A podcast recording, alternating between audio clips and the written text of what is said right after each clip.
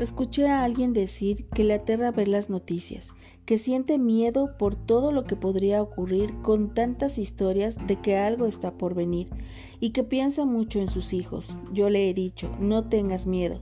Pase lo que pase, venga lo que venga, Dios nos guarda de todo mal.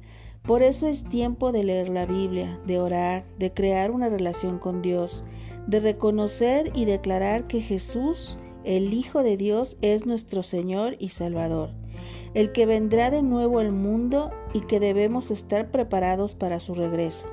Dice en Mateo 24:42, Velad pues, porque no sabéis a qué hora ha de venir vuestro Señor.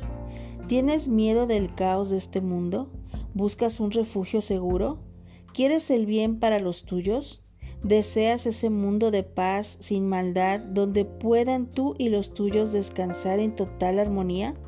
Pues ese lugar, ese amor, esa paz es Cristo, el que dio su vida por ti, el que ha subido al cielo a preparar un espacio para ti y los tuyos.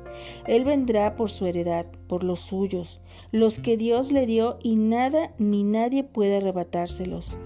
Vuélvete a Cristo antes de que sea tarde. Vuélvete a Él y descansa en este mundo sin miedo, con la seguridad de que Él no te desampara, no te olvida, no te abandona, te guarda de todo aquello que perturba tu alma. Descansa y confía en su amor eterno. No tengas miedo.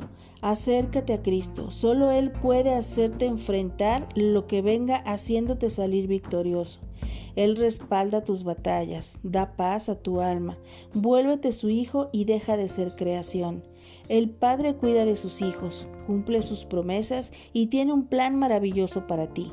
Te comparto este versículo de la Biblia que es Mateo 11:28. Vengan a mí todos ustedes que están cansados y agobiados, y yo les daré descanso. Jesús dice que el mejor descanso se encuentra en Él.